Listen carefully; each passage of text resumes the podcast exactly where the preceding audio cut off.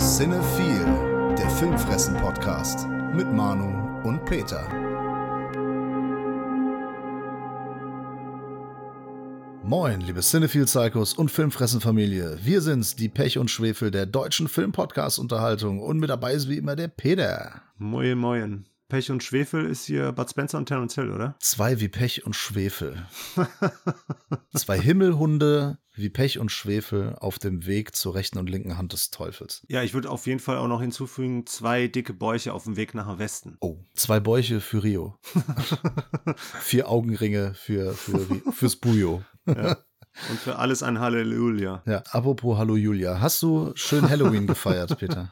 Total. Ja, war gut gewesen. War bescheiden wie jedes Jahr. Bist nicht ausgerastet irgendwo, hast Party gemacht und so. Hast ganz viel Kürbisschnaps getrunken. Nee, ganz viel gearbeitet, gearbeitet und gearbeitet. Ah, okay. Ich habe es mir dieses Jahr gemütlich gemacht, habe mir ein Kürbis-Halloween-Windlicht angemacht, dazu ein paar Süßigkeiten genascht, ja, ein, ein paar Treats. Aha. Und dann habe ich mir ein paar Filme angeschaut, denn wir hatten ja sehr viele schöne Filmempfehlungen im vergangenen Monat Oktober in unseren zahlreichen Halloween-Specials. Und die hast du alle noch gucken müssen, weil du sie vorher nicht geguckt hast? Oder alle wiederholt geguckt? Nein, ich habe natürlich äh, unseren, ich bin natürlich unseren Empfehlungen gefolgt. Nein, nein, ich habe natürlich andere Sachen angeguckt.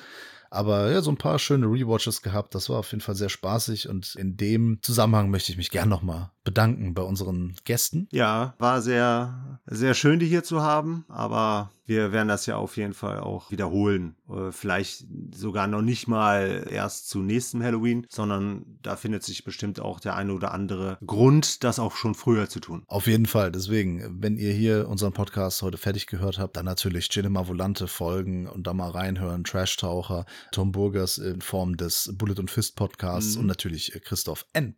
Kellerbach mit seinen zahlreichen Booklets, der wir als Art of Horror Magazin natürlich lesen und den Sin Entertainment Talk hören. Hm. Es hat sich ganz viel angestaut. Ja, Jetzt nicht, nicht Wut, nicht Lust, sondern einfach Filme, die wir noch gar nicht besprechen konnten.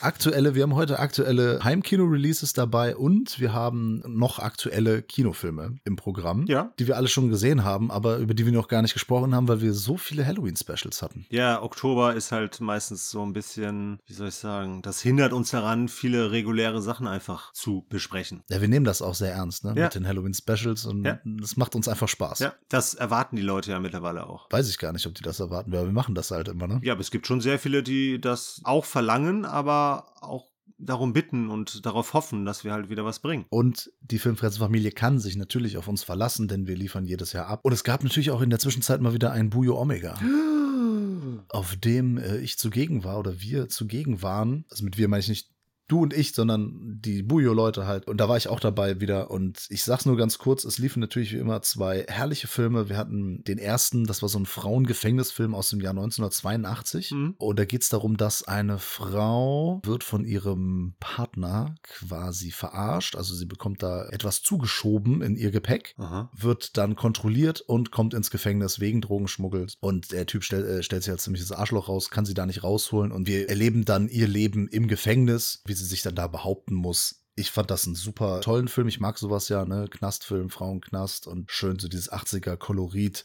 und entsprechende Synchro. Die Hauptdarstellerin hatte die Synchronstimme von Jodie Foster. Aha. Das war dann sehr, sehr lustig natürlich, ne? Wenn die sich in, ich habe die ganze Zeit Clarence Sterling irgendwie im, Ah. nee, Starling, wie heißt die nochmal? My name is Clarice Starling. Ja, habe ich im Ohr Ohr gehabt. Ja. Hat mir gut gefallen, der Film. War jetzt nicht zu sleazy, also man hat jetzt auch nicht zu viele nackte Tatsachen gesehen, aber genug. Es gibt ein paar ordentliche Catfights. Sonderlich blutig ist der nicht, aber ach ja, so schon, schon schöner, kleiner, fieser Film am Samstagmorgen. Ja. Und der zweite hat mir nicht so gefallen. Okay, aber zurück zum ersten. Ich möchte ja äh, gucken, ob ich vielleicht drauf komme. War die Dame, die Hauptdarstellerin, war die dunkelhäutig? Nee. Ach, schade. Ich dachte, es wäre Pam Greer. Okay, gut. Nein, nein, nein, nein, nein. Okay, naja, Frauengefängnisfilme kenne ich halt maximal mit ihr. Von daher, äh, ja, aber ich meine, du darfst doch den internationalen Titel nennen, oder? Dürfte ich, ja, ja. Aber du willst es nicht. Concrete Jungle. Okay, sagt mir nichts. Kann ich empfehlen. Okay. Nicht so sehr mo- mochte ich den zweiten Film und da äh, stand ich relativ alleine mit da.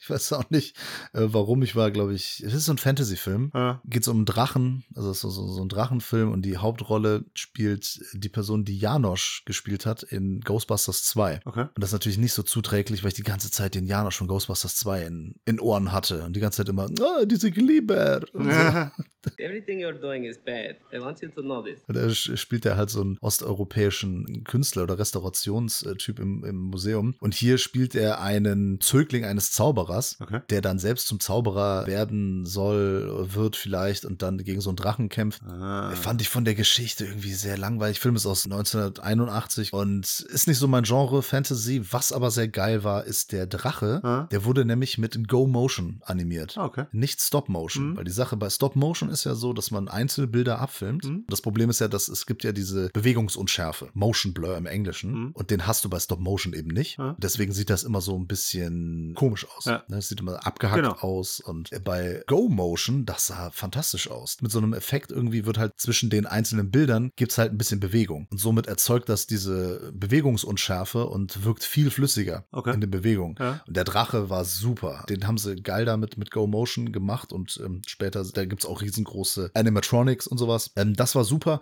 aber der Film an sich, ich fand den ein bisschen langweilig. Ah, schade. Ja, gut, was Drachen angeht, ne? Game of Thrones. Ansonsten gab es da hier noch einen mit Dennis Quaid, war das, meine ich? Ja, da lief der Trailer nämlich vor dem Film. Ah, okay. Äh, hier, also auch aus den 90ern war der, glaube ich, ne? Mhm. Dragonheart war das, genau. Richtig, ja. Der ist aber auch, glaube ich, der einzige, den ich sonst auch kenne, weil ich bin auch nicht unbedingt jemand, der groß was mit Drachen anfangen kann. Ja gut, wir hatten es jetzt auch kürzlich in Shang-Chi, aber mittlerweile ist es natürlich, wie soll ich sagen, von, von den Effekten her halt ne, so ausgereift, sag ich mal, dass die halt auch wirklich mega geil aussehen können. Ja, klar, aber so wie gesagt, für 1981 technisch super. Ja. Wo du gerade Shang-Chi sagst, den habe ich auch mit meinem Neffen noch im Kino gesehen. Stimmt. Und? Weil ich wollte mit dem endlich mal ins Kino gehen und die Filme, die er sich ausgesucht hat, war immer so, ja, kenne ich schon, kenne ich schon, kenne ich schon. da, dann haben wir uns irgendwann dann auf Shang-Chi geeinigt oder einigen können. Ah. Ja, war ein Sonntagnachmittag. Ich fand den jetzt nicht so schlimm, aber der ist halt auch nicht sonderlich toll. Ja. Ne? Ja. Der hat nicht so sehr wehgetan, weil ich auch nichts erwartet habe. Und ja, war teilweise ein bisschen zu viel CGI-Geballer. Mhm. Ich fand so diesen asiatischen Touch, den er drin hatte, was jetzt auch so Kämpfe angeht oder überhaupt Look und viel angeht, fand ich schon cool. Ah. Und die Michelle Yao? Ja, ja, die war so solide, wie immer. ja, genau. Ja. Ja, ja. Ja, ist doch, ist doch super. Donnie Yen auch dabei, ne? Ja, ja und hier der äh, Ben Kinsley natürlich. Richtig. Ne, aber Trevor, I'm an actor.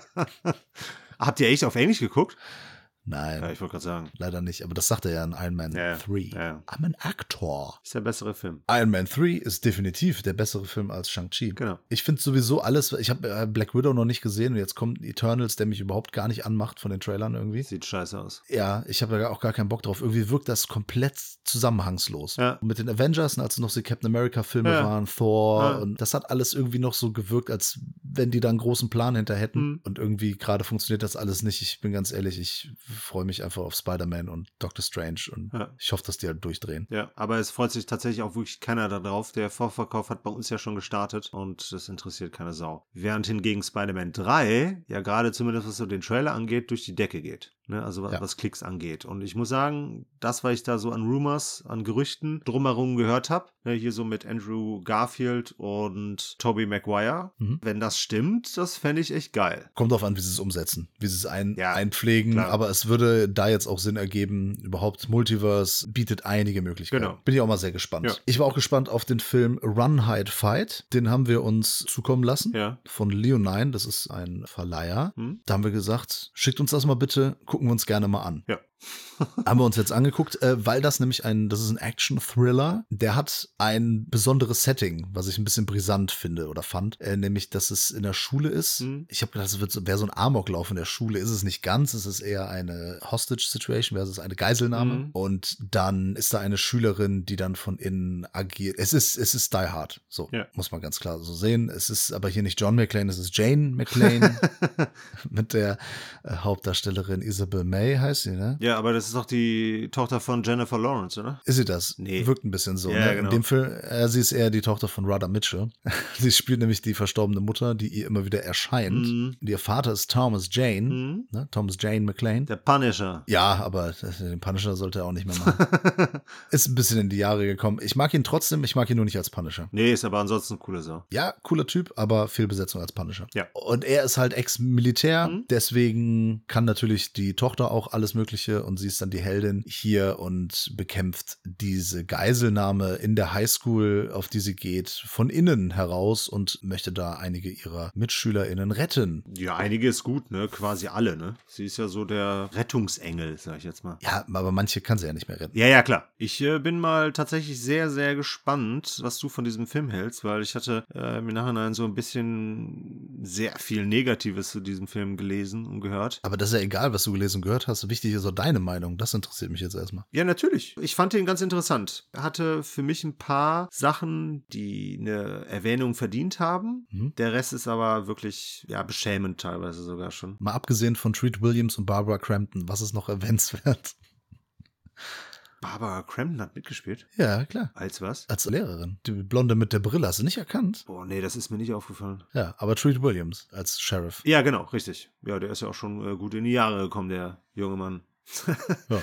Nee, das war okay, aber an die Barbara kann ich mich echt nicht erinnern. Also habe ich nicht erkannt, nicht gesehen. Aber habe ich jetzt auch Krass. nicht groß drauf geachtet. Schauspielerisch ist das hier auch keine Glanzleistung von den Agierenden. Aber ist okay. Das würde ich als durchaus solide bezeichnen. Ansonsten, das Thema ist jetzt ja auch nicht zum ersten Mal aufgegriffen worden. Am Anfang ist es ja schon so ein bisschen Amoklauf. Dann wird daraus aber, ne, wie du ja schon gesagt hast, ein Geiseldrama. Und was ich ganz interessant fand, war, wie sehr die Schule in ein schlechtes Licht gerückt wurde. Weil diese Schule hier quasi dämliche Prozeduren durchgeführt hat, die es den Geiselnehmern, sag ich mal, sehr leicht gemacht haben. So von wegen, dass, ne, dass die Schule dann abgeriegelt wurde, bevor überhaupt erstmal äh, nach außen hin zu erkennen gegeben wurde, dass hier eine Ausnahmesituation besteht. Hab das dann schon so ein bisschen als Kritik Richtung Schule gesehen. Mhm, ja. Und ansonsten haben wir halt das, was diese Filme, glaube ich, häufig auch ausmacht, dieses äh, ne, Rumreiten auf äh, den sozialen Medien, ne, weil der Geiselnehmer ja quasi sich auch den kompletten Film lang über soziale Medien präsentieren lässt. Er, er fordert das ja sogar ein. Genau, genau, genau. Und das wird ja dann auch ein bisschen klischeehaft kitschig von der äh, jungen Befreierin hier dann äh, quasi am Schluss umgedreht, was ich dann lustig fand. Aber ansonsten ist das ein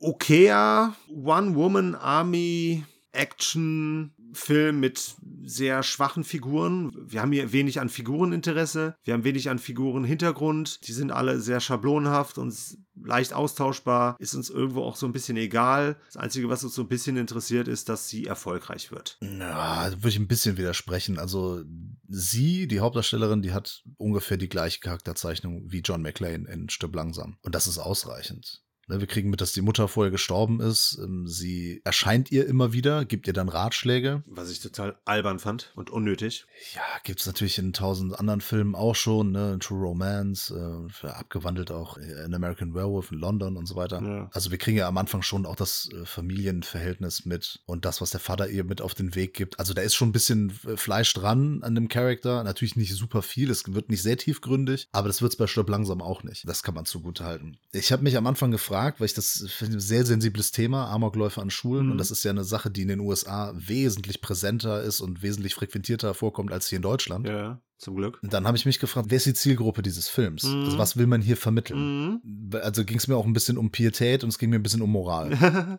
Also ich habe wirklich überlegt, ich, hab das, ich bin da ernsthaft rangegangen. Du kriegst eine sehr fragwürdige Antwort am Schluss, oder? Es ist natürlich fragwürdig, es ist natürlich wieder mal so, dass das Militär halt hilft, ne, dass das Militär wieder so positiv wegkommt oder dargestellt wird. Äh, Dann ist mir eingefallen, das kann aber dadurch, dass es in den USA so häufig passiert und dass, da viele, dass es da viele Opfer gibt und viele Menschen, die darunter leiden oder die noch Jahre damit zu kämpfen haben, Mhm. Vielleicht ist das so eine Art Superheldenfilm für die, Ja. der vielleicht Hoffnung gibt. Ja. Und, und hab das mal so gesehen. Mhm. Äh, Wenn man den jetzt nur als Action-Thriller nimmt, ist der, ist der okay. Ja, genau. Ne? Ist, ist der vollkommen in Ordnung. Ja. Fand ich auch gar nicht schlecht. Ne? Der macht nicht viel falsch. Es ist halt wirklich sehr stirb langsam mäßig und das ist ja keine schlechte Sache. da gibt's viel schlimmere Rip-Offs und, und das Setting ist halt interessant. Mhm. Und das ist auch cool, dass das dann wirklich mal in der Schule ist und dann ist eine Schülerin, die sich dann da äh, rauskämpft und, und andere rettet. Das mit Social Media dabei und die Kritik am Schulsystem oder an, an den, nicht am System selbst, aber an den Maßnahmen, die die Schule unternimmt. Das gefällt mir alles. Finde ich äh, vollkommen in Ordnung. Ja. Wenn man es als reinen Action-Thriller sieht, ich habe dann so ein bisschen am Anfang echt Probleme gehabt, da reinzukommen. Ich so, okay, soll ich mir jetzt so, ein- so, ein- so ein Schulmassaker ansehen? Da muss man auch irgendwie in Stimmung sein Ja. und konnte das schwer als Unterhaltung einordnen. Ja. Aber wie gesagt, gesagt, vielleicht ist das wirklich für Menschen, die, ähm, denen das hilft, die dann ne, Hoffnung und Helden brauchen oder eine Heldin in dem Fall. Hm. Das wird es wohl sein. Das kann wirklich sein, das kommt dem Film und dem Ver- in dem Fall dann dem Verleih in Deutschland nicht so zugute, dass das in Deutschland nicht so ein omnipräsentes Thema ist. Ja. Das betrifft uns vielleicht nicht so direkt. Ja, eigentlich gar nicht. Ich meine, natürlich haben wir Empathie, natürlich fühlen wir mit, ne? auch mit Tragödien, die in anderen Ländern passieren, klar. Aber wir sind dennoch ein bisschen weit weg davon. Ja. Deswegen kann man den quasi als reinen Action-Thriller sehen. Da finde ich dann den Unterhaltungsaspekt ist halt schwierig. Hm. Aber er funktioniert so als Film. Und er ist gut besetzt. Ich finde gut, Treat Williams vielleicht ein bisschen verschenkt. Ja. Äh, Barbara Crampton kommt auch nur kurz vor. Ne? Die hat ähm, da so ein paar Szenen, das ist jetzt auch nicht viel. Ich finde das aber sonst alles vollkommen in Ordnung. Ja, okay. Nee, dann sind wir ja doch quasi so ein bisschen auf gleicher Wellenlänge. Ich hätte jetzt gedacht, dass du den eher verreist. Nee, Okay. Ähm, ich hätte mal eine Nebenfrage. Du kannst dich an eine bestimmte Szene erinnern. Abgesehen, okay, gut, jetzt fällt mir gerade noch ein, so die Hintergründe beziehungsweise die Motive teilweise. Die fand ich dann auch ein bisschen klischeehaft und ein bisschen sehr einfach. Aber ich glaube, den Anspruch hat er dann auch gar nicht haben wollen. Es sind ja nun mal auch oft die gleichen Gründe, die zu sowas führen. Ne? Das darf man nicht vergessen. Das ist bei Jugendlichen, ne? gerade bei Teenagern, dass es eben Klar. häufig solche Gründe sind. Ne? Ja, klar, aber ich fand halt besonders einen Grund, ne, ich sag nur Unterhose, fand Ja. ich dann schon ein bisschen albern. Aber kannst du dich an die Szene erinnern? Die passiert auch mehrmals und ich habe halt da auch quasi gedacht und auch so ein bisschen gehofft, weil ich das eine coole Idee gefunden hätte, dass sie da ein größeres Ziel verfolgen. Du kannst dich an den Gang erinnern, der mit Plastik ausgelegt war und ölig war? Ja, ja. ja. Ja, da gab es keine Pointe für, oder? Doch, einen äh, kriegst du doch damit. Ja, aber für mich sah das so aus, als wäre das präpariert worden von einer der Parteien und dem war ja nicht so. Das hätte ich irgendwie lustig gefunden, weil man dadurch ja einen Raum quasi perfekt für sich gesichert hätte. Weißt du, was ich meine? Ja, okay, äh, habe ich jetzt nicht so drüber nachgedacht, Ja, habe ich okay, nicht gut. so empfunden jetzt. Ja, Ja. okay. Ja, also ist okay. ich würde sagen, kann man, kann man sich mm, gut geben. Wie gesagt, man muss halt schon ne, so das Setting irgendwie einordnen und ähm, wenn man das abstellen kann Ja, und das rein als, als äh, Actionfilm sieht, dann funktioniert er. ja. Aber Muss man sich drauf einlassen. Ist aus dem Jahr 2020, kommt halt jetzt erst, ne? wahrscheinlich auch Corona-bedingt ein bisschen verschoben. Genau. Aber wir haben ja noch eine DVD-Blu-ray-Veröffentlichung, über die wir sprechen müssen, aber auch möchten. Ja, da möchte ich äh, sehr gerne. Es handelt sich um den Film The Trip von äh, Tommy Witkola, Mhm. dem Regisseur von Dötzne 1 und 2, unter anderem Hänsel und Gretel, Whatever Happened to Monday hat er auch gemacht, ne? Äh, genau. Ja, und sein erster Film Kill Buljo, den hatte ich auch damals mal geschaut, weil ich das Booklet zu Dead Snow 1 und 2 geschrieben habe, habe ich mir den auch zu Recherchezwecken angeschaut. Und zwar haben wir zwei wunderschöne Blu-ray-Discs in einer Amaray-Verpackung, die noch natürlich original verschweißt sind. Jo, die uns der Verleih Square One Entertainment bzw. Lionine zur Verfügung gestellt haben, zu Verlosungszwecken. Und wir haben schon das Gewinnspiel, äh, das gab's schon online auf Instagram. Ja. Und wir haben äh, verlost. ja, waren wir ganz selbstlos, haben die Filme nicht selber behalten und sie zur Verfügung gestellt, weil wir, glaube ich, beide der Meinung sind, dass dieser Film von allen geguckt werden sollte. Der Film muss unter das Volk, weil er großartig ist. Das einzige Problem ist, je weniger man über den Film weiß, desto besser. Ja, das stimmt. Also je weniger man über die Handlung weiß, Ja. desto überraschender ist der Film. Ich könnte das, glaube ich, in einem Satz so ein bisschen formulieren. Man hat anfänglich das Gefühl, dass man genau weiß, was passiert. Also Mhm. das hatte ich zumindest so die ersten, also ich meine, der braucht ein bisschen, um in Fahrt zu kommen. Wenn er in Fahrt kommt, ab dem Moment denkt man, jetzt passiert das und dann passiert auch genau das. Und dann denkt man sich in der nächsten, okay, jetzt könnte das passieren, das passieren, das passieren. Aber ab da läuft er halt komplett anders ab. Ja.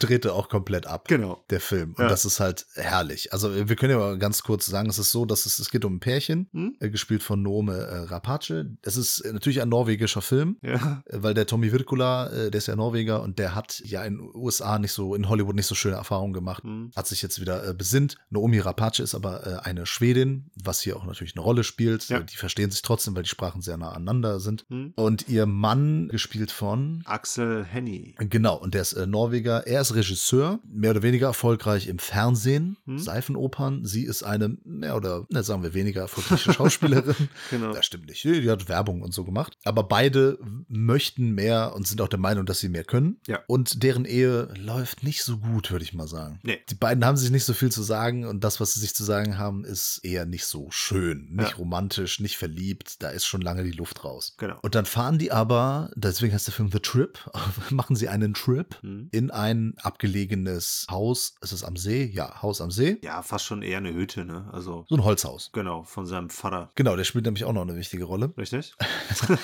Soweit so unspektakulär, ne? Mhm. Aber es ist so, dass der Mann geplant hat, seine Frau umzubringen. Was hast du für ein idiotisches Motiv, dass du mich umbringen willst? Fangen wir damit an, dass du eine verlogene, untreue Hure bist. Womit er nicht gerechnet hat, ist, Wann hast du mich das letzte Mal befriedigt, Mister? Zweimal rein raus und dann gute Nacht.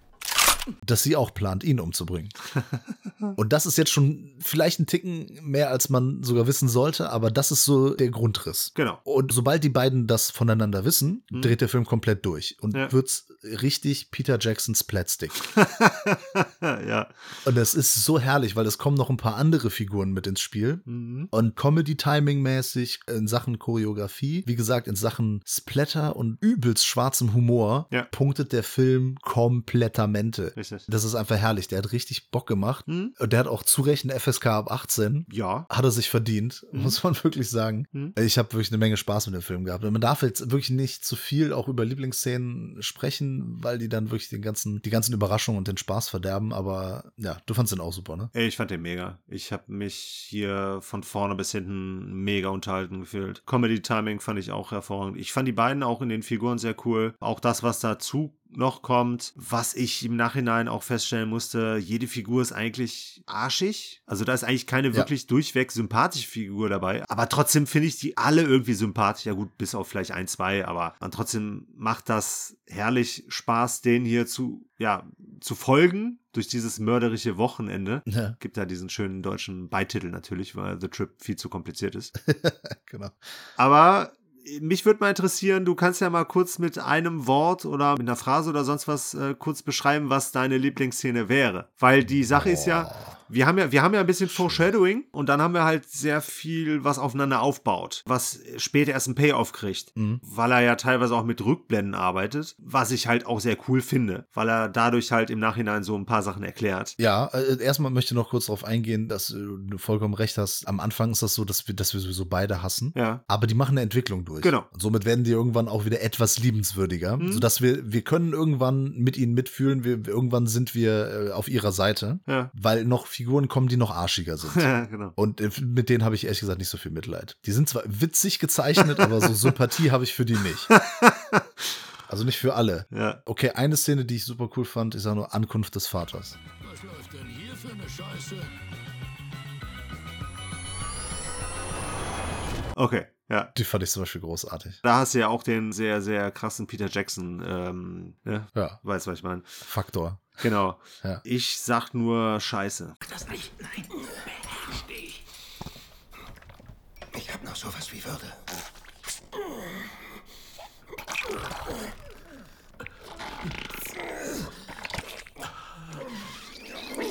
Du Drecksau. Von wegen Würde. Das war mir so klar. Das war mir so klar, dass du diese Szene ne nimmst. Ja, weil es ja nicht nur eine Szene ist, weil die ja, Ja, wirklich ja. Bedeutung durchweg durch diesen Film hat. Das ist ja Ja, genau. eine Kaskade von äh, Zufälligkeiten, die dann halt bis hinten raus dann echt einen coolen Payoff haben. Ja, hinten raus, no pun intended. Richtig. ja, das ist schön. Alles, was da irgendwie passiert, hat halt irgendwann nochmal eine Bedeutung und Ja. wird irgendwie aufgegriffen und hat eben diesen Payoff. Und der Film ist von vorne bis hinten äh, wirklich genial konstruiert. Hm? Er macht Spaß, aber der ist halt auch echt hart. Hm? Das ist genau diese Art von Humor, die ich mag. Also ich habe es mit meiner Verlobten geguckt, die ist ja äh, sehr Finnland-affin, hat da auch schon gelebt und kann die Sprache und alles. Ja. Und sie hat gesagt, dass das auch sehr finnischer Humor ist. Okay. Deswegen kam sie da auch ganz gut drauf klar, weil die sonst so, so Splatter-Sachen, die ich sonst gucke oder die wir auch sonst äh, gerne mögen, da ist sie nicht immer so der Fan von. Ja. Aber das hier aufgrund des Themas und, und der Art des Klamauks, des, dieses Splatsticks, der hat halt einfach funktioniert. Hm. Es ist einfach ein sehr cooles Drehbuch und wir haben halt auch wirklich coole Schauspieler, die das dann geil umsetzen. Hm. Natürlich spielt auch mal wieder ein Nazi mit, ne? Also der blond gefärbt Natürlich. ist natürlich äh, übersät mit Nazi-Tattoos und so. Ja. ähm, Aber es ist halt auch ein witziger Charakter. Ja. ja, dem wird auch nicht zu viel Raum gegeben. ja, genau, das hat jetzt auch nicht die mega Bedeutung, aber Genau. ähm, ja. Ja. ich kann nur sagen, absolute Empfehlung. Definitiv. Auf jeden Fall, ich freue mich äh, für jeden, der diesen Film jetzt gewonnen hat. Ja, und alle anderen bitte auch gucken. Genau, den gibt's ja schon auf Blu-ray und DVD von Square One bzw. Leonine. Also könnt ihr euch äh, bestellen oder im Laden kaufen. Äh, absolute Filmfressen-Empfehlung. Genau, Filmfressen approved. Dann kommen wir doch endlich mal zu den Kinofilmen. Oh, da bin ich mal sehr gespannt, was du da mitgebracht hast. Ja, ich war alleine in einer Pressevorführung, weil du keine Zeit hattest, und zwar in dem Film Mein Sohn. Ja, das klang jetzt sehr vorwurfsvoll. Ja, ist es auch. Alles, was ich dir gegenüber sage, ist immer vorwurfsvoll gemeint. Das solltest du wissen. Wir machen diesen Podcast seit fast 120 Folgen. Langsam solltest du es mal geschnallt haben, ja, Ja. Junge. Wenn du jetzt meinen Sohn gesagt hättest, dann Ja, stimmt. Hör doch mal zu, mein Sohn. Mein Sohn lausche, was ich dir da sage. Also, Regisseurin Lena Stahl, von der ich noch keinen anderen Film gesehen habe. Ich habe auch den Alper getroffen auf der Pressevorführung. Wir haben den gesehen. In der Hauptrolle oder in den Hauptrollen, äh, die wichtigsten Figuren spielen Jonas Dassler. was? Ja, den wir natürlich hauptsächlich als Fritz Honka in Der Goldene Handschuh kennen. Und Anke Engelke, die spielt seine Mutter. Habe ich sie doch erkannt. Ja, danke, Anke. sag ich dann nur.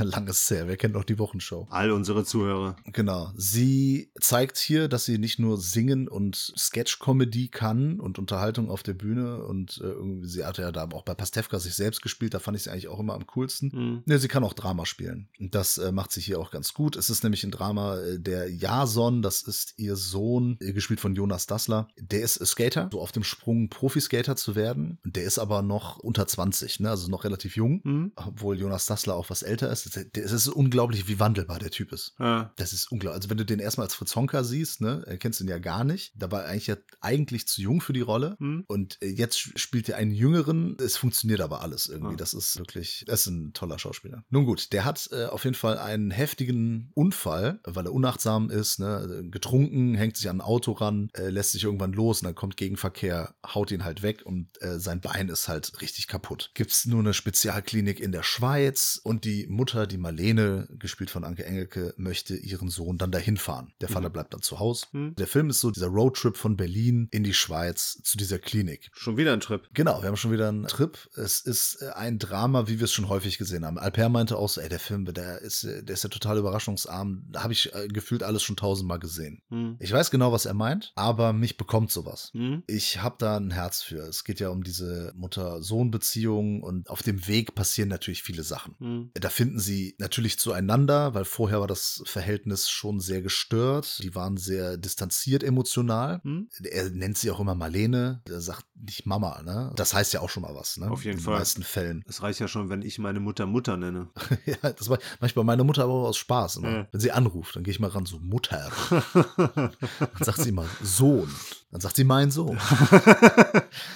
Ja, und diese Stationen, die sie hier durchmachen, da zum Beispiel treffen die seine alte Nanny und die lebt jetzt in so einer Kommune im Wald und da prallen natürlich immer so diese Gegensätze aufeinander. Ne? So das Leben in der Stadt, dann das Leben, das autonome Leben dann irgendwie im Wald und verschiedene Vorstellungen. Die Mutter ist sehr auf Kontrolle bedacht und kommt nicht aus der Komfortzone raus. Ne? Und ihr Sohn ist halt das genaue Gegenteil. Ne? Skater, lockeren Lebensstil. Hm, Ja, und es ist all over the place unterwegs und ja, das also beide lernen was voneinander. Ne, haben wir alles schon tausendmal gesehen. Das, ist, das ist die Sache. Wir werden später noch über den Film sprechen. Das ist natürlich ähnlich auch nochmal. Hier ist es aber so, dass mich das nicht komplett vom Sockel haut, aber das hat mich berührt. Es hat mich mitgenommen. Ich kann verstehen, wenn Menschen sagen, jo, pff, nee, berührt mich nicht mehr, weil alles schon mal durchgekaut. Es, es lebt hier vor allem von den Darstellern und von der unglaublich guten Inszenierung. Okay. Die Kameraarbeit hier ist sehr fantastisch. Der arbeitet viel, also mit der meine ich der Film, Hm. arbeitet wirklich viel mit Bildsprache und ist da sehr effektiv, was das angeht. Und das Schöne ist, es wird nicht alles ausformuliert. Das wäre der Todesstoß für dieses Drama. Äh, für dich auf jeden Fall. Ja, das ist ja, das ist einfach den, das Publikum für dumm zu verkaufen. und hier sind viele Sachen, die nur angedeutet sind und das reicht. Und man weiß schon, okay, Ja. ne, das ist passiert. Irgendwann übernachten die auch nochmal bei so einer Freundin eh- oder ehemaligen Bekannten von ihm, die er mal irgendwo getroffen hat. Und dann bleiben sie mal liegen mit dem Auto. Ne? Es sind halt diese typischen Stationen, aber wie die dann gelöst werden, ja, das ist schon sympathisch. Und am Ende, wenn sie dann in der Klinik ankommen, ja, es ist halt auch nicht alles eitel Sonnenschein. Also es gibt jetzt nicht ein Happy Happy End, aber es, ah, ne, will ich auch nicht zu viel verraten, aber Hoffnung auf eine andere Art und Weise formuliert. Ne? Und, und das sind vielleicht auch manche Sachen, die lösen sich nicht äh, in Wohlgefallen auf und die werden auch nicht einfach wieder gut, aber man nimmt trotzdem was mit. Ja, so ist halt das Leben, keine Ahnung. Ich, ich bin manchmal anfällig für sowas. Ich finde den durchaus sehenswert, aber ist jetzt auch nicht der Megaknaller, ne, vor dem Herren. Kann man sich im Kino angucken, wenn es im Programmkino um die Ecke läuft. Ansonsten auch gerne mal, wenn er dann verfügbar ist, im Heimkino streamen oder sich dann die DVD, Blu-ray kaufen, was auch immer. Ja, okay. Also ein, ein vernünftiges Drama aus Deutschland. Jawohl. Jawohl, mein Sohn. Jawohl, mein Sohn. Ja, genau. Okay. Äh, ja, dann komme ich, glaube ich, mal mit Kontrastprogramm. Und zwar ein Film, der eigentlich eher von dir hätte gesehen werden sein sollte, tun müssen. Ja, ich werde den auch noch sehen. Ich hatte nur keine Zeit bisher. Ja, ich glaube, ich habe den auch relativ schnell nach Start geguckt. Die Rede ist von Venom. Let there be Carnage. Mhm. Glaub sogar, dass er im Deutschen auch genauso heißt. Also da haben sie sich nicht dran getraut, den Titel zu ändern. Was ich krass finde, weil, ne, da hast du mal einen Titel, den du mal gerne übersetzen kannst. Weil Carnage war mir jetzt in dem Fall vo- vorher nicht äh, bewusst, was das bedeutet. Echt nicht? Ja. Okay, krass. Ja, aber. Ja, gut. Ich habe Bilingual Abi, ne? Deswegen. Ja, äh, ist jetzt aber auch schon ein bisschen her, ne? Aber egal. Ja, I, I can English. CQ Spider.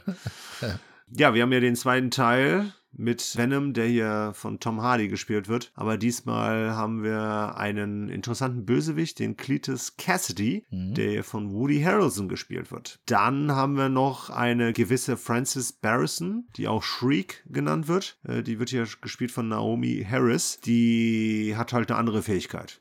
Wobei der, der Cletus Cassidy hat eigentlich gar keine Fähigkeiten. Das ist einfach nur ein Ganove, der im Gefängnis sitzt und äh, Der dann vom Symbionten übernommen wird. Genau, Ist ja genau, klar. genau. Das ist soweit bekannt. Und Shriek, der Name ist, glaube ich, ne? Ja. lautmalerisch genug. Genau, das äh, versteht man. Und ich muss auch sagen, sie liefert tatsächlich die besten äh, Szenen mit ihrer Fähigkeit. Ja, was, was glaubst du? Ich glaube, dass der. Okay, ich, ich hole mal kurz aus. Ne? Ich äh, habe ja immer gesagt, ich hätte gerne eine geile Venom-Verfilmung. Dann kam dieser Film mit Tom Hardy und ich war schon so geil, ey, Tom Hardy spielt Venom, spielt Eddie Brock und ne, ich, ich mag, mag den gerne. Die Zeichen standen gut und dann ist halt so ein durchschnittlicher Film, der auch nichts mit dem Spider-Man-Universum zu tun hat. Ah. Und dann kam der zweite und ich so, Andy Serkis auf dem Regiestuhl, Carnage kommt. Dann wird er auch noch gespielt von Woody Harrelson. Ich war schon so richtig angegeilt und die haben gesagt, so, ja, wir machen das wie in den Comics und so. Ne? Was natürlich alles blödes Marketinggewäsch ist.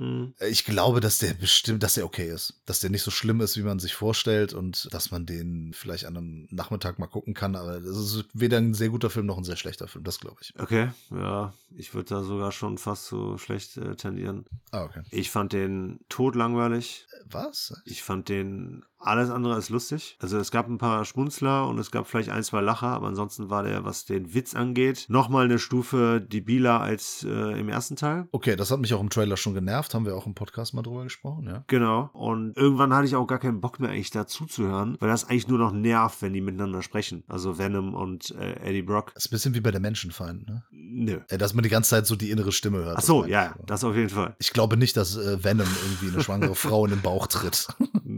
das meinte ich jetzt nicht.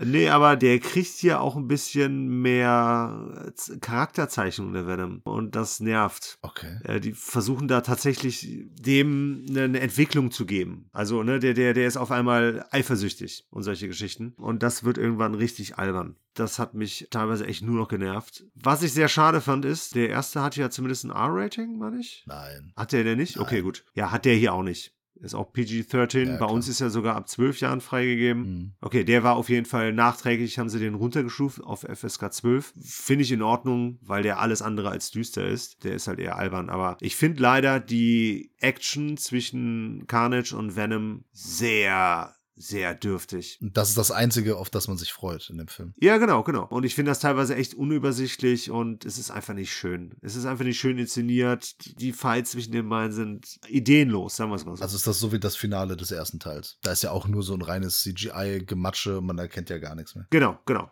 So in die Richtung geht das auf jeden Fall. War ich, ja, was heißt enttäuscht? Ich habe mir von dem Film nicht viel erwartet. Ich weiß auch ehrlich gesagt gar nicht, warum ich den angeguckt habe. Ich glaube, ich wollte nur irgendwas Aktuelles mitnehmen. Ja, aber nee, war nix. Hier gibt es natürlich auch wieder eine, in dem Fall eine Mid-Credit-Scene, die dann etwas preisgibt, worauf der Trailer von Spider-Man 3 halt auch schon hinweist. Ja, die, die Szene habe ich gesehen. Äh, Wie hast du die gesehen? The Internet, Peter. The Internet. Ah, okay. Peter ist der richtige Stichwort. ja, gut. Das größte Highlight war dann hier J.K. Simmons äh, Cameo. Aber von daher, also sorry. War klar, dass es darauf hinausläuft. Ja, ja. Sag mal, da bin ich gespannt, was sie daraus machen. Sagen wir es mal so. Ja, wird auf jeden Fall noch ein paar Jahre dauern, ne, bis da was draus geschieht. Ja, schauen wir mal. Ja, also von mir leider keine Empfehlung. Ich fand den sogar noch belangloser als den ersten Teil. Okay, noch belangloser als den ersten Teil. Das ist schon ein vernichtendes Urteil, kann man sagen. Ja. Ja. Äh, Nichtsdestoweniger trotz werde ich ihn mir trotzdem angucken, einfach weil ähm, ich bin einfach ein Sucker für sowas. Deswegen, Du bist ein Masochist. ja, besser als ein Macho. Aber wenn du weinen würdest, wäre das wieder okay. Ja, sollen wir über Cry Macho sprechen? Äh, was heißt sollen, wollen? Wollen wir das? Ja, okay. Ja, nee, hast recht, wollen wir nicht.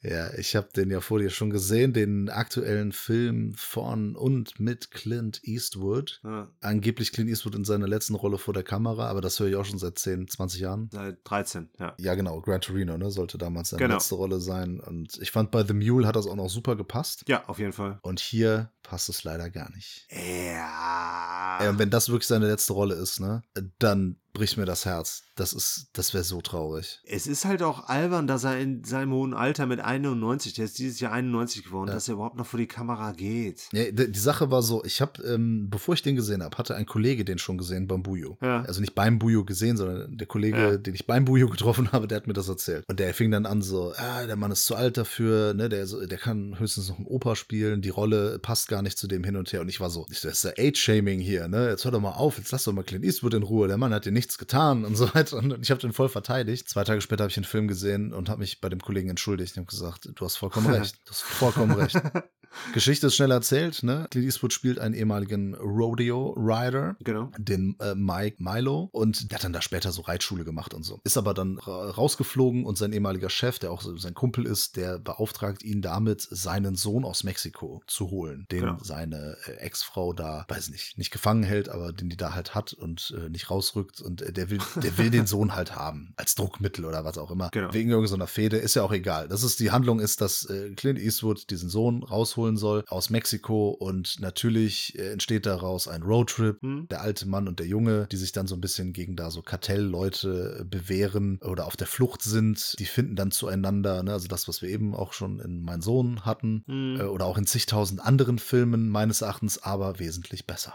Und dieser Film hat mich herbe enttäuscht und ich bin wirklich sehr gespannt auf deine Meinung zu Cry Macho. Ja, du hast mich ja schon geteasert, du hast ihn ja vor mir geschaut und ich bin jetzt nicht so krass, also du hast mir das ja so geschildert, so von wegen, dass das echt richtig traurig wäre, also jetzt im negativen Sinne. Ja. Ich find's, weiß ich nicht, traurig. Ich, ich, ich sehe auf jeden Fall den Punkt so von wegen, dass er nicht mehr vor die Kamera sollte. Was ich aber viel schlimmer finde, war hier der Cast anderweitig Der Sohn, furchtbar. grausig. Ich weiß nicht, wer auf die Idee kam, den zu casten. Also, der hat ja mal null Talent dafür. Der hat kein Charisma, Ja, kein nix. Ich fand den wirklich, ja, auch schlecht gecastet. einfach, ja. ja. Und was mich wirklich ein bisschen ankotzt ist, ich meine, er bringt immer wieder so ein paar alte Geschichten auf, ne? Und eigentlich passt er so in die Rolle, weil er hier einen alten, quasi in Anführungsstrichen Western-Star spielt. Ne? Der ist auch früher viel geritten und, ne? Also, Rodeo, das war auch mit einer seiner ersten Filme damals, die er gedreht hat. Äh, Ich komme jetzt gerade nicht auf den Namen, ist aber auch egal. Eigentlich ist die Rolle schon so ihm auf den Leib geschrieben, aber das Drehbuch, wie ich finde, das gibt wirklich fast gar nichts her. Also das Buch, auf dem der Film basiert, ne? Also die Rolle ist ihm nicht auf den Leib geschrieben, die Rolle ist einem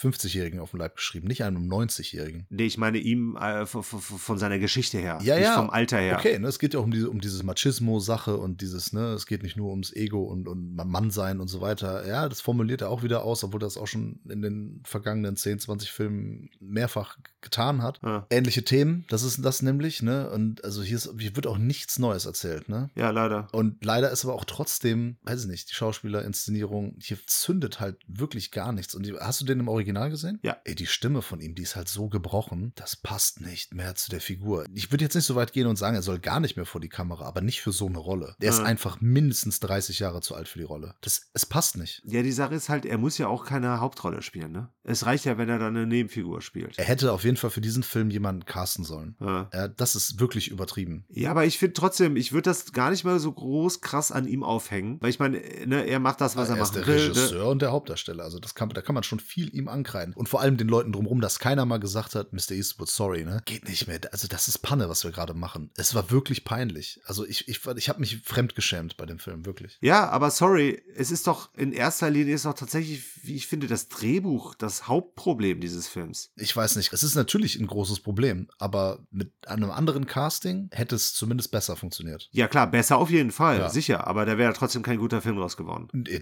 Das sage ich ja nicht, ne? Aber hier Ja. kommt ja alles zusammen. Ja. Er fängt schon an mit dieser Billo-Western-Font irgendwie aus, von, von, von Windows 95 oder so. Also, äh, ja, guck mal, ganz ehrlich, das ist ja wirklich das ist die billigste Western-Font, die du irgendwo. Und so- und so fängt der Film schon an. Ja gut, aber ich meine, der hat ja auch immer sehr, sehr ökonomisch äh, gewirtschaftet, der Clint. Darum geht's mir nicht. Es ist halt so, es ist so klischeebeladen. Das, da, Ja, ja, in die natürlich. Richtung sollte es gehen. Ja. Ja. ich möchte jetzt auch nicht an deinem Clint Eastwood sägen, aber in dem Film muss ich ihm auf jeden Fall ein paar Vorwürfe machen. Und das äh, tut mir selbst ja sehr weh, ne? Und dass du das jetzt alles gänzlich aufs Drehbuch schiebst. Hey, nein, nein, nein, nein, das habe ich nicht gesagt. Ich habe gesagt, das Hauptproblem des Films ist das Drehbuch. Okay. Der hat natürlich noch andere Probleme. Ja. Ich, ich fand Clint auch, ich finde ihn auch nicht mehr überzeugend. Ich meine, ich war nie großer Fan seiner Schauspielerei. Das ist eher einer, der sich durch Mimik, durch Gestik, durch seine Präsenz darstellt. Ja, ja. Das ist das, was ihn ausgemacht hat und eigentlich immer noch ausmachen sollte. Und das, finde ich, hat er in Gran Torino hervorragend noch geschafft. Da war es Perfektion. Genau, und halt auch noch im hohen Alter. Genau, aber da hat's auch alles gepasst. Das war das richtige Genau. Alter. Er war äh, genau im Saft, Ja. da war seine Stimme noch kräftiger. Vor allem die Figur hat funktioniert. Das Drehbuch ist geil. Die Dialoge sind cool. Da hat alles ineinander gegriffen. Ja. Und bei Cry Macho, es tut mir wirklich leid. Ich weiß,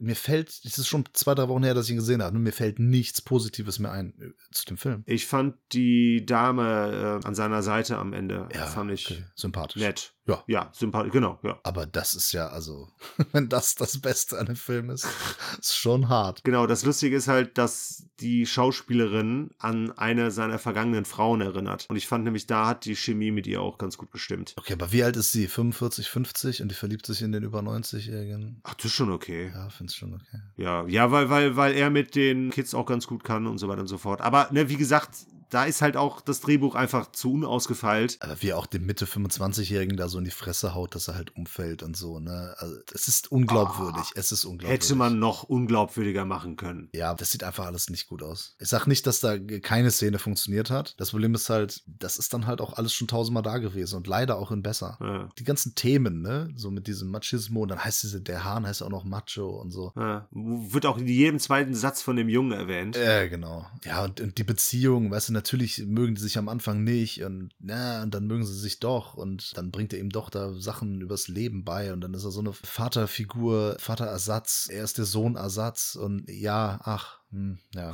Das ist, äh, das ist schade, wirklich. Ich bin, ich bin sehr enttäuscht davon, wirklich. Äh, ja, bin ich leider auch. Ich kann, ich kann dir nicht empfehlen. Also, äh, sorry, Leute, aber ey, geht nicht ins Kino dafür. Kann ich wirklich nur sagen.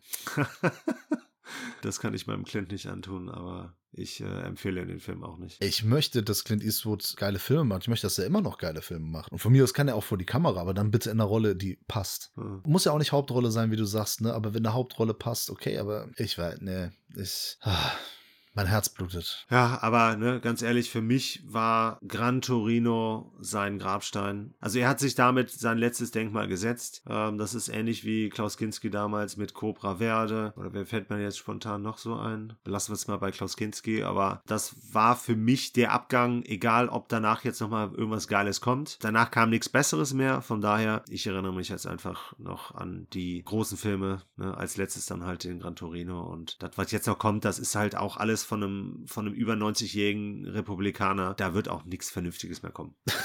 Das ist mal ein Statement. Aber hast du äh, The Mule? Fandst du nicht so gut? Doch, den fand ich gut. Ja. Aber ist es halt trotzdem im Vergleich zu Gran Torino äh, schon andere Hausnummer. Es ist kein Gran Torino, definitiv nicht. Aber da hat es auch noch funktioniert. Da hat es auch noch gepasst. Ja, wobei die drei Filme sich ja sogar relativ ähnlich sind. Aber obwohl hier der äh, Fall, hier äh, Richard Jewell, der kam ja jetzt auch, das war ja sein vorletzter, meine ich, ne? Ja, aber das spielt er ja nicht mit. Oder spielt nicht die Hauptrolle. Ja, aber es ist ein Film von ihm. Ja, ja, klar. Ist ein guter Film. Genau, das meine ich damit halt. Ja, vielleicht ist es sogar besser, wenn er einfach nicht mehr vor der Kamera ist. Er muss sich auf die Regie konzentrieren. Fertig. Genau, einfach Leute casten, die besser dazu passen, dann ist das ja okay. Ne? Da sagt er nichts gegen, gegen seine Regie, obwohl ich sage, ah, ne, wo ich sage, Cry Macho, ja, wäre vielleicht ein bisschen besser gewesen, aber eben gerettet hätte den er auch nichts mehr. Genau. Hoffen wir, dass er noch einen coolen Film macht. Ohne Witz, wenn das jetzt das letzte wäre, was er abliefert, ah, das Ja. hat schon echt ein hartes Geschmäckle. Ja. auf jeden Fall. Ah, gar nicht schön. Ja, aber vielleicht haben wir ja zum Abschluss noch eine Empfehlung. Äh, zumindest ein Film eines Regisseurs, bei dem man sich darauf verlassen kann, dass man das bekommt, was man erwartet. Ja, und zwar Wes Andersons The French Dispatch. The French Dispatch of the Liberty, Kansas Evening Sun. Genau. Das ist ein aktueller Film. Ja, ganz ehrlich, was soll ich sagen? Das ist ein Wes Anderson-Film, ne? Da kann man schon ein, zwei Sachen mehr zu sagen. Man kann ein paar Sachen dazu sagen. Ich möchte ein Review zitieren, das sich hier bei Letterboxd findet. Hm? Ist auf Englisch. Oh. Ich kann es auch übersetzen. Bitte. Also ich mache es jetzt mal auf Englisch. It's a Wes Anderson film. That's all you need to know to love or hate it. Extremely well structured and paced, with amazing visuals and starring every great actor available. Soll, soll ich es übersetzen noch? Ich weiß nicht. Nee, ich glaube, das wird jeder Depp verstehen. Ja, versteht man, ne? Das ist, ähm, das ist mein Review von, von Letterboxd. Die Eigenwerbung oder was? Ja, ge- folgt mir bitte bei Letterboxd Manu Filmfressen und dem Peter könnt ihr auch folgen, Peter Filmfresse, aber da habe ich schon lange nichts mehr gesehen, dass da irgendwas passiert ist. Ja, stimmt. Ich vergesse das auch immer wieder. Ja, ich habe da viereinhalb Sterne gegeben von fünf. Was? Natürlich. Und ähm, Ganz schön wenig. Findest du? Wie gesagt, ne, ich, der, hat, der hat ein sehr flottes Tempo, aber da ist halt viel drin, ne? Ähm, sa sag, sag doch mal kurz, was so die Rahmenhandlung ist. Die Rahmenhandlung ist, dass wir hier den einen seiner Lieblingsschauspieler in der Rolle eines Verlegers haben, zwar den Bill Murray, der spielt hier den Arthur Howitzer Jr. Spielen hier nicht alle seine Lieblingsschauspieler mit? Ja, aber ich glaube, der besonders, oder? Owen Owen Oh, Wilson, Tilda auch noch. Swinton, ja, sind alle da. Sind alle dabei. Edward Norton, alle sind sie dabei. Ja, natürlich. Und noch viel mehr. Aber wie gesagt, der spielt den Gründer und Chefredakteur von The French Dispatch, der halt angelehnt ist an die Liberty, Kansas Evening Sun. Also so eine Beilage halt, ne? Genau. Und der, wann erfahren wir das? Das sage ich jetzt nicht, genau. Äh, blöd. Wie, was? Doch, der stirbt. Ah, Das erfahren wir ganz am Anfang. Ja. Okay, gut. Und dann werden drei Geschichten, drei Artikel erzählt. Ja, von drei sehr besonderen Schreiberlingen. Genau. Und zu un sehr unterschiedlichen äh, Themen. Mhm. Und da ist halt das Entscheidende, dass die Journalisten hier quasi nicht das quasi machen, was ihr Chefredakteur von ihm eigentlich erwartet. Ja, und die sind alle sehr eigen, kann man so sagen. Aber er, er vertraut ihnen. Ne? Das ist so, Hm? Genau. dass er mit ihnen ganz besonders umgeht. Ne? Der, ist, Ja. der ist mit ihnen, mit anderen Menschen ist er überhaupt nicht geduldig. Ne? Hm. Schmeißt auch äh, so einen kleinen Jungen raus, das sieht man auch im Trailer, der einfach nur eine Nachricht überbringt. Ja. Er nichts falsch gemacht hat. Der ist sehr rigoros oder war dann rigoros, aber gegenüber seinen besonders guten Schreiberlingen eben nicht. Ne? Ja. Mit denen war er sehr geduldig und für die hat er sehr viel Verständnis, weil er auch sagt, ja, mit denen muss man besonders umgehen und die sind halt so ein besonderer Schlag. Und da geht es halt viel um Medien, um Wahrnehmung, um Darstellung. Und in der ersten Geschichte geht es um einen Künstler, gespielt von äh, Benicio del Toro. Ja, erstmal ist das ein verurteilter Mörder. Ja, Das- ich wollte es an, ich wollte es anders aufzählen, aber okay, also wurde Ach so, der Mörder, okay. der dann im Gefängnis anf anfängt zu malen und irgendwie die Kunst für sich entdeckt und so. Genau. Und vor allem ist hier die Frau von James Bond, ich habe den Namen vergessen. Lea Seydoux, Genau, die ist äh, seine Muse. sein Aktmodell. Ja, ba- ja, schließt sich ja nicht aus. Ja. Schließt sich eher ein. Was eine herrlich äh, abstruse Beziehung ist zwischen den beiden. Und ähm, Ja. ja. der wird dann bekannt. Also, weil auch jemand in ihn investiert quasi. Genau, der Adrian Brody. Adrian Brody macht ihn ganz groß, Ja. was er gegen Ende dann auch bereut. Zu Recht. ja, und da gibt es halt auch eine herrliche äh, Szene mit so einem Tumult im Gefängnis. Mega geil. Ich finde, das ist meine absolute Lieblingsszene im Film. es sind die typischen Wes Anderson-Stilistiken. Ne? Wir sehen alles irgendwie äh, eingeframed, immer in äh, sehr quadratisch oder rechteckig zumindest. Genau. Es gibt auch äh, Animationen zwischendurch. Es sind alle seine üblichen Stilmittel, aber eine Sache, die habe ich noch nicht so beobachtet und das kommt unter anderem bei diesem Tumult zu tragen, diese Standbilder. Ja, Dass man quasi so eine Szene, also wie so ein Gemälde, genau. in dem gerade Action passiert, also Leute schießen aufeinander und kloppen sich und so, aber es ist einfach nur Leute, die halt stehen, Ja. also die versuchen still zu stehen. Ja. Und die haben dann so geil irgendwie so, so eine Pistole, dann ist da irgendwie so Watte als Rauch Genau. und dann die Kugel, die so, die so rauskommt und äh, es- das ist, das ist so herrlich gemacht einfach. Auf jeden Fall. Und am Schluss äh, steht äh, Benicio del Toro einfach auf. Ja. Ich finde das mega geil. Das ist eine super Szene. ja. Ja, ich, ich habe da ein ganz großes Herz für. Aber man muss halt auch drauf stehen. Deswegen sage ich, es ist ein Wes Anderson-Film. Wer nichts damit anfangen kann, ja, also Ja. wer keinen Spaß an Grand Budapest Hotel hat oder an Moonrise Kingdom oder Royal Tenenbaums, der findet das hier auch scheiße. Ja. Das ist einfach so. ja. Und es ist ja auch tatsächlich so, ich glaube, es ist wirklich so mit einer der wenigen Regisseure, wenn nicht sogar der einzige Regisseur. Wenn du von mir aus ein paar Bilder oder auch eine ganz kurze Sequenz aus einem seiner Filme siehst, du weißt sofort, es ist ein Wes Anderson. Absolut. Und ich finde, bei diesem Film ist mir auch nochmal super extrem aufgefallen, was er für eine lineare Kameraführung hat, möchte ich das mal sagen. Falls er überhaupt eine Kameraführung hat. Weil es schon sehr statisch ist. Ja. Ja, ja, klar, nach rechts, nach links, Mhm. nach oben, nach unten, nach vorne, nach hinten. Das ist alles, was er macht, tatsächlich. Ab und zu mal ein Zoom. Ja? Und ja, vielleicht, äh, ab und zu mal macht er das, glaube ich. Sehr selten. Es wird sowieso, ich habe letztens habe ich doch noch, äh, hier mit meiner Verlobten habe ich noch ein paar italienische Jolly geguckt, ne? Okay. Also hier Schwanz der Skorpion, so ein paar Sergio Martino Jolly. Ja. Und jedes Mal, wenn ich mich wieder in diesem Bereich oder überhaupt so die Filme aus diesem Jahrzehnt und so gucke, fällt mir auf, es wird heutzutage viel zu wenig gezoomt. Ja. Das ist so ein geiles Stilmittel und es ist so 70er Jahre Europakino und leider macht man das heute gar nicht mehr. Das wird, ich weiß auch nicht warum. Man beraubt sich äh, dieses schönen Stilmittels. Ja. Aber wieder zurück zu Wes Anderson und The French Dispatch of the Liberty Kansas Evening Sun. Genau. Als zweite Geschichte haben wir dann quasi eine Studentenrevolte. Mhm. Und hier kriegen wir quasi die Beziehung zwischen der, ja, nicht Schriftstellerin, sondern Journalist. Journalistin, genau, und dem Anführer dieser Studentenrevolte mit. Das ist so ein bisschen der Vorleser-Beziehung. Genau, sie wird gespielt von äh, Frances McDormand. Genau. Und er wird gespielt von wem? Timothy Chalamet. Natürlich. Wer denn sonst? Äh, He's in everything now. Genau, ich wusste, dass du das sagst. Ja. Sagst du das auch zu Jeffrey Wright? Jeffrey Wright is also in everything. Das ist so. Ja. Seitdem der bei Boardwalk Empire war, war vor allem aber auch nach äh, Westworld überall dabei. Im- Also als Nebenrolle. ne? ja, ja. Ich muss sagen, zu dem Artikel kann ich jetzt gar nicht mehr so viel sagen. Der ist mir am wenigsten im Gedächtnis geblieben. Ja, der ist ein bisschen anstrengend gewesen, weil die sehr viel, sehr schnell Französisch sprechen. Stimmt. Und ich habe dann natürlich im Original geguckt und dann hast du englische Untertitel und du hast auch Ja. gleichzeitig deutsche Untertitel. ja, Und ja. als Stilmittel hat Wes Anderson gewählt, dass diese Untertitel irgendwo auf dem Bild auftauchen, also auf der Leinwand. stimmt, ja, richtig. Und sich dadurch auch die deutschen Untertitel verschieben. Und ich wusste teilweise überhaupt nicht mehr, was ich wann wo Ah. lesen sollte. ja. Äh, Zum Glück kann ich schnell lesen und ein- verstehe auch ein bisschen Französisch. Also ich habe schon verstanden, worum es ging und so. Ich wollte gerade sagen, du hast uns letzte Woche dem Christoph und mir eine Französischstunde gegeben. Äh, Ich, ja, ich kann es gut aussprechen, sagen wir es mal so. Ja. Ja, und verstehe halt ein bisschen. Ja. Und ja, das ist auch so ein bisschen gegen Ende so, so Che Guevara-Geschichte. Ne? So, so Mhm. hier der, der Rebell und äh, so weiter und so fort. Äh, Ist aber wirklich in, in fantastische Bilder eingebettet und dieses Schachspiel ist ja auch sehr, sehr lustig. Ach stimmt, mit dem Megafon, Ja, äh, ja. Wo, wo er mit den Obrigkeiten hier quasi spielt. Genau. Stimmt, da ist mir nämlich eine Sache aufgefallen, die ich mir im Nachhinein nicht erklären konnte. Und zwar hast du einen Grund, wir haben gleich noch einen dritten Part, aber erstmal ganz kurz, hast du einen erklärlichen Grund gesehen, gefunden, Ja, wonach... Erzähl. ich weiß nicht, was du meinst. Er wechselt ja teilweise das Format, ne? also von breit äh, zu Bild zu fast 1 zu 1. Ja. Und er wechselt teilweise von schwarz-weiß zu Farbe. Ja. Ich habe da keine Kontinuität entdeckt. Also ich habe nicht so ganz verstanden, wann er welches Stilmittel einsetzt. Ja, das kann ich dir jetzt auch nicht mehr sagen. Okay, gut, ja, schade. Okay, ja, und als letztes haben wir The Private Dining Room of the Police Commissioner. Und hier, finde ich, äh, hat Jeffrey Wright einen ganz großen Auftritt. Der spielt nämlich einen Journalisten, der aus der Erinnerung heraus einen Artikel einem äh, Talkshow-Moderator, hier Liv Schreiber, Ja. vorträgt. Komplett aus der Erinnerung heraus. Ja, a- aber so detailliert, wie es nur geht. Genau, Weil er nämlich ein äh, Dings Gedächtnis hat. Er, äh, kein fotografisches, sondern das andere. de, de, didaktisch. Didaktisch? Wie heißt das denn nochmal? Nee.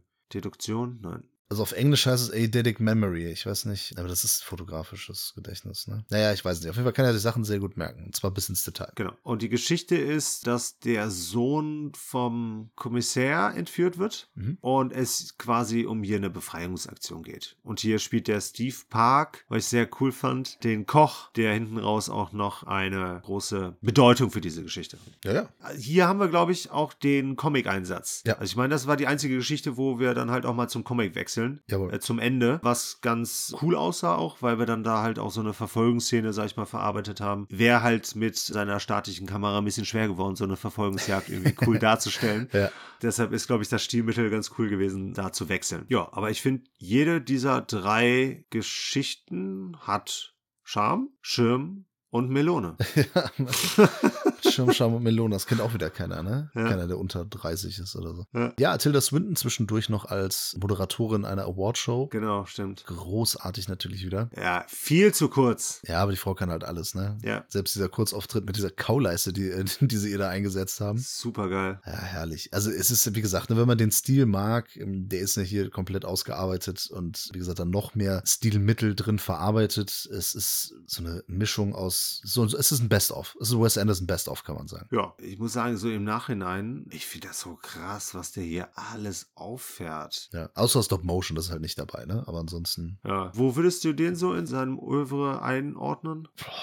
sprich, also ich fand äh, Grand Budapest Hotel auch schon so eigentlich nahezu perfekt. Ja, definitiv. Und den eigentlich auch. Ja. Also schon, schon ziemlich, ziemlich weit oben. Ja, ja, sehe ich ähnlich. Ich habe halt ein großes Herz auch für Moonrise Kingdom, weil der halt so bescheuert und Live Aquatic finde ich halt auch, weil der herrlich bescheuert ist. Ähm, gegen Ende zieht er sich halt ein bisschen. Also ich finde so gegen Ende finde ich Live Aquatic nicht, nicht mehr so schön dynamisch. Ja. Deswegen, ja, würde ich schon den in, in eine Liga mit Grand Budapest Hotel packen. Ich habe da viereinhalb Sterne gegeben, ganz ehrlich. Ob viereinhalb oder fünf, ist letztlich auch scheißegal. äh, weil, weil ich den Film ohne Bedenken äh, jedem empfehle, der was mit Wes Anderson anfangen kann. Der auf jeden Fall schon mal einen gesehen hat und weiß, worauf er sich einlässt. Genau, ne? das ist natürlich aber auch klar. Deswegen, Leute, die den Stil nicht mögen, ganz ehrlich, lasst die Finger davon. Das ist Ja. Mhm. nichts für euch, ne? Aber weiß nicht, vielleicht jemand, der sich noch nicht so auskennt damit, der sollte den vielleicht mal gucken, um seinen Horizont zu erweitern. Natürlich, klar. Ja, aber als Einstieg würde ich vielleicht nicht unbedingt den nehmen. Als Einstieg würde ich dann, glaube ich, tatsächlich den Grand, Grand Budapest Hotel nehmen. Ja, ja, doch. Ne, Ein bisschen, ein bisschen griffiger, ein bisschen nicht ganz so schwer, nicht so bedeutend, nicht so voll, sagen wir es mal so. Äh, Nicht so fordernd, weil der hier schon, der fordert deine komplette Aufmerksamkeit. Auf jeden Fall. ja, ich sag nicht, dass das irgendwie komplex oder kompliziert ist. Der ist halt sehr schnell. Ja. Aber ich, ich mag das, so diese, diese, dieses Flotte. Ich meine, das, das hat er immer, das hat er auch bei Grand Budapest Hotel, aber ich habe das Gefühl, dass The French Dispatch nochmal eine Schippe drauflegt, was Tempo angeht. ja fünfter Gang. Und Ja. w- mal sehen, vielleicht hat Wes ja sogar noch einen sechsten Gang, den er einlegen kann. Ja, und besetzt dann irgendwie Clint Eastwood als Teenager oder so. Okay, das, das verletzt mich jetzt. Das, das tut weh. Also das wäre der nächste Schritt, ne? dass Clint Eastwood einfach so einen Highschool-Schüler spielt. Also. Boah, weißt du, wir, das, der, der Podcast könnte auf so eine positive Note enden, weißt du, und du musst ja Clint durch den Kakao ziehen. Peter, mach immer Spaß. Und der Manu macht alles kaputt. Richtig. Ach nö, muss nicht sein. Ja, Ja, ist aber auf jeden Fall eine Empfehlung auch fürs Kino, weil Wes Anderson macht Filme, die kann man sich auch gerne zu Hause anschauen, ne? Schön gemütlich auf dem Sofa oder so, aber das ist schon für die große Leinwand, weil es quasi auch die Leinwand ist, die er selber hier malt. ja er, er nutzt den kompletten Platz, den er hat. Genau, genau, ne? genau. Und, und füllt das mit jeglichen Details. Und, ja. Und mit Liebe und mit, mit Kunst. Also ich würde sagen, Wes Anderson ist somit einer der interessantesten Künstler, was Film angeht. eigentlich wie wir in der Podcast-Welt, ne? Also wir sind Ja. die Wes Andersons, ne? Wir nutzen auch jeden Platz, den wir haben, füllen den mit Details aus, mit Liebe Ja. und fabrizieren ganz große Kunst. Ganz große Kunst, das ist richtig.